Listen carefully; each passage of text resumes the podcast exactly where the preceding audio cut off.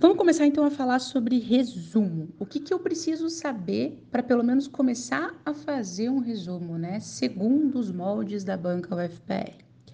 A primeira coisa que vocês têm que se ligar é que resumo é paráfrase. Você está pegando uma leitura, interpretando ela e mostrando para uma outra pessoa o que você leu de forma concisa, objetiva, adequada, sem floreios e sem inventar informações, né? Afinal de contas, resumo não é fofoca.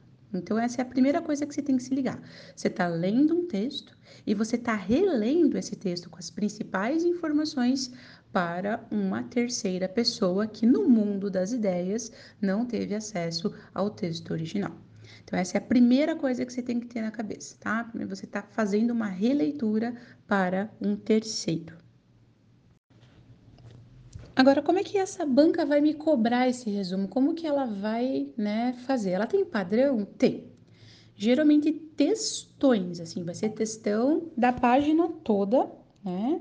Textão grande, textão filosófico, político, social, polêmico às vezes, e de difícil interpretação, né? Textos que vêm de filósofos, de articulistas proficientes e assim por diante. O que a banca vai exigir de você é que você pegue esse textão de uma página e transforme em um textinho de 10 a 15 linhas. Ultimamente a banca tem sido boazinha colocando lá para vocês escreverem 15, mas houve épocas em que ela mandava que você resumisse até 10. Tá? E aí, o que, que acontece? O que, que é importante quando você faz esse resumo, né? Como é que eu faço esse negócio, afinal de contas? Vou deixar lá para o outro áudio. Bora! Primeira coisa que você precisa fazer tá? É com relação à própria estrutura do resumo. Tem gente que divide em dois parágrafos, você não precisa ficar se preocupando, né? O gênero resumo é um gênero para ser lido de uma vez só.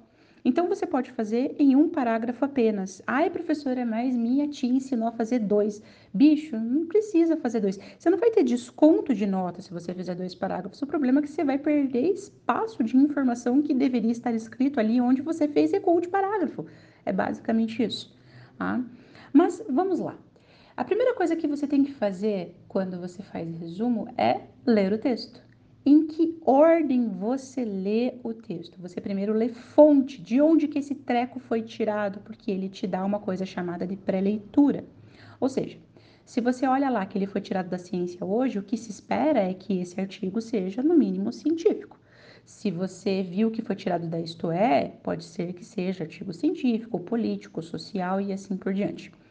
Depois você lê o título, afinal de contas, um título é uma espécie de resumo daquilo que vai ser lido, principalmente em artigos científicos, em peças publicitárias e assim por diante. Então você vai ler essas duas e você vai ter uma determinada informação.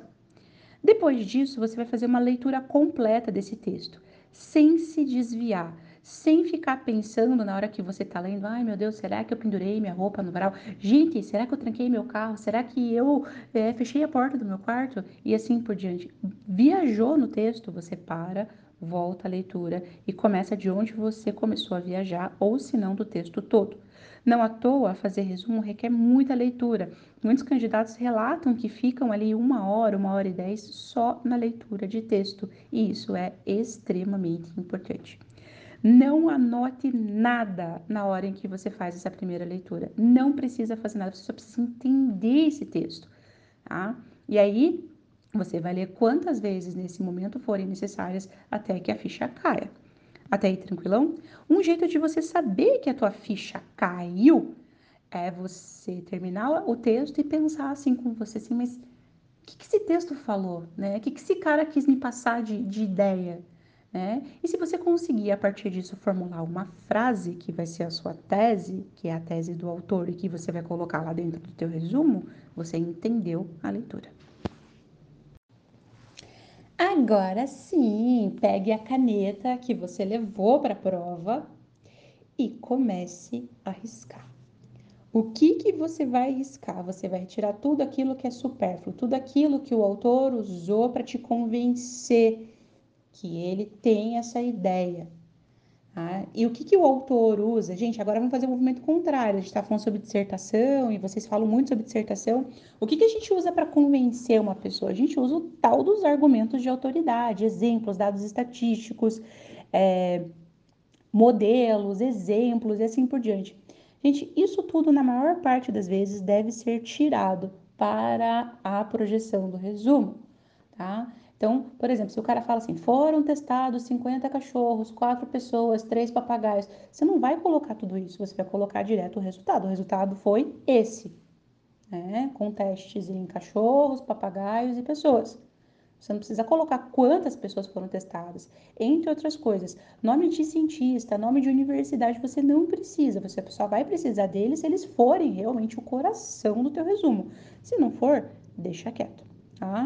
E aí, a partir dessa segunda leitura, você vai riscar. Você vai perceber que, à medida que você for riscando, as riscações, elas começam lá no segundo, terceiro e quarto parágrafo, geralmente, porque é onde está o coraçãozinho da argumentação. Tá? Isso é bastante importante, risca, risca mesmo, tá? Para você não ter que voltar nesse dado, porque se você voltar, é capaz de você fazer besteira. Tranquilo? Agora sim, você vai começar a fazer o rascunho do seu resumo. No rascunho, um resumo ele segue um determinado gênero. Todo gênero ele é relativamente estável. Isso quer dizer o seguinte, né? Que todos os resumos têm a mesma cara, o mesmo jeito. Se eu lamber né? O texto ele vai ter gosto de resumo. Tá? E como é que eu faço isso? Como é que ele tem esse padrãozinho? Não quer dizer esqueleto, tá? Porque gênero é isso. Gênero é um modelo relativamente estável. Como a carta é um modelo relativamente estável, a dissertação é um modelo relativamente estável, o resumo é um modelo relativamente estável. E aí, como é que você vai fazer? Você vai começar mostrando para esse terceiro que vai né, fazer a tua leitura como o que, que você leu? De onde que você leu? Quem que escreveu esse negócio aí? Essa é a primeira coisa que tem que aparecer logo de cara. Então, autor, data, fonte, né, suporte e tese, né? Então tá, o cara fulano publicado lá que publicou para a revista X em data Y, ele tá ali criticando isso. Essa é a primeira coisa. E aí agora você vai para aquilo que você deixou sem anotar não pode copiar. Você tem que transformar esse treco em coisas, né, com as suas próprias palavras. Você tem que usar ali os seus dotes parafrásticos, né? Tem que ficar o tempo todo fazendo paráfrase. Não pode copiar, não pode copiar nem segmentado. O que se pode aparecer, aliás, o que pode aparecer dentro do teu texto é as palavras-chave, são as palavras-chave do texto, né? Se, ah, se o negócio do texto é falar sobre Harry Potter, obviamente a palavra Harry Potter vai aparecer, né? O que você não pode é fazer aquilo que a gente chama de cópia segmentada, né? Copiar ali duas, três palavras segmentadas do texto original. Isso é plágio e você vai ter nota diminuída por isso. Ah, então isso é bastante importante. E aí, à medida que você vai lendo, você vai resumindo essas ideias. É importante que você faça esse resumo à medida que você lê. Tem gente que faz a leitura e depois transpõe as ideias. Nessa hora, pode ser que um candidato menos proficiente esqueça situações. Isso é bastante grave, porque a nota abaixa bastante, sabe? É, o segundo item de correção, ele abaixa muito a nota dos candidatos, porque é um abismo entre um parâmetro e outro. Então, é muito fácil um candidato tirar 17, mas é muito fácil um candidato pular de 17 para 11. Então, vocês têm que tomar bastante cuidado com isso, tá? Então, vai resumindo à medida que vocês leem, usando ali a paráfrase, fazendo inversões. Tá tudo escritinho lá no meu material. Isso é bastante importante que vocês leiam, né? Obviamente, para que vocês tenham noção de como fazer. Agora vem os troços importantes. Não dá para opinar. Gênero resumo não é um gênero opinativo. E às vezes vocês acabam, ah, mas professora já me falaram isso, capaz que eu vou opinar, né? Nunca que eu vou opinar. Gente, vocês acabam opinando pelo deslize. Às vezes, fazendo uma troca ali, vocês trocam por palavras que carregam determinadas cargas opinativas. Uma coisa, por exemplo, é você trocar a palavra, sei lá, eu sou mulher, né? E tem vários sinônimos para mulher, por exemplo, mulher pode ser chamada de dona, né? Dona Laiana, pode ser chamada de moça, pode ser chamada de senhora, cada um cabe em determinada situação. E essas trocas todas, elas carregam aí bastante carga opinativa. Então, às vezes, vocês fazem essas troquinhas, essas troquinhas acabam, né, dando aquela travada ali, e aí o corretor fala assim: ah, não é bem isso que ele quis dizer, isso aqui é uma inferência sua, uma opinião sua, portanto, vou diminuir a sua nota. Isso é extremamente comum acontecer na hora em que eu abro o recurso.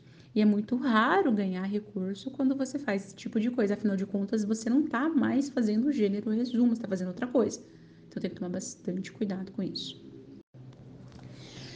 E por último, vem a maldita da metacitação, tá? Geralmente esses textos, eles usam outros argumentos de autoridade. Então, um cara vai dizer uma coisa que foi outro cara que disse. Então, tem que tomar bastante cuidado na hora de você transpor essas ideias. Então, você vai falar assim: Fulano cita Beltrano e esse Beltrano que diz tal coisa. Então, isso, isso cai bastante né, a nota do teu texto porque você tem falta de controle das vozes textuais. É, quem é a tua voz dizendo o resumo, quem é a voz de quem resumiu e a voz de quem né, entrou dentro desse resumo. Então, você tem que tomar muito cuidado nesse controle. Por quê? Porque dá besteira, cai a nota, cai no parâmetro 3 ali, né? O parâmetro, obviamente, que é o parâmetro de gramática. Então, tomem bastante cuidado com a metacitação, ela acaba com a vida de vocês.